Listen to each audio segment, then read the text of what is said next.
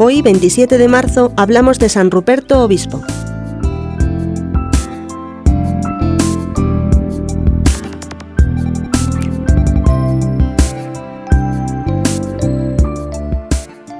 San Ruperto fue el gran misionero que evangelizó el sur de Alemania, la región de Baviera.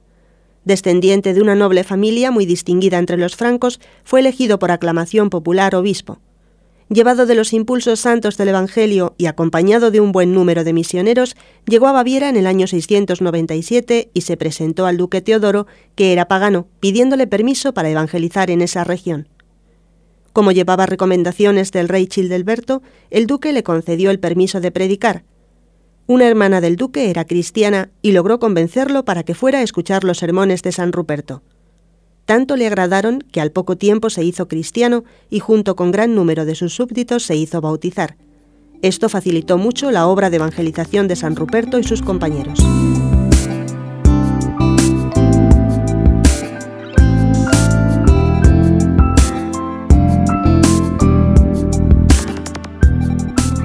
El pueblo de Baviera demostró muy buenas disposiciones para aceptar el cristianismo.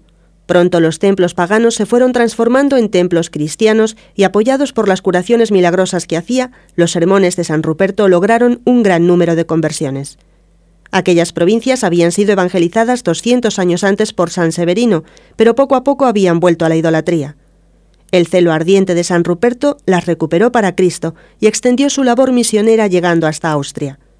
La fe arraigó muy profundamente en estas zonas y para asegurarla estableció su sede episcopal en Salzburgo, donde transformó un antiguo castillo romano en catedral dedicada a San Pedro.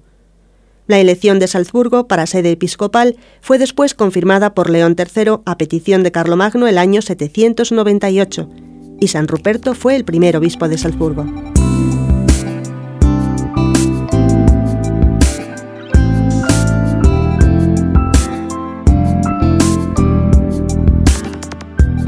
Asimismo, hizo venir a religiosas para las que construyó el célebre monasterio de Nürnberg, la montaña de las monjas, del que Santa Erentrudis, sobrina de San Ruperto, fue ejemplar abadesa. Quedó al final rendido el apóstol de Baviera y Austria. Había sacrificado su vida, había vivido en tensión por su grey. Celebró con fervor la cuaresma y se fue al paraíso a celebrar la Pascua. Era el año 710. Su sepulcro en Salzburgo fue centro de peregrinaciones para Austria y Baviera por los muchos milagros que se obraban por su intercesión.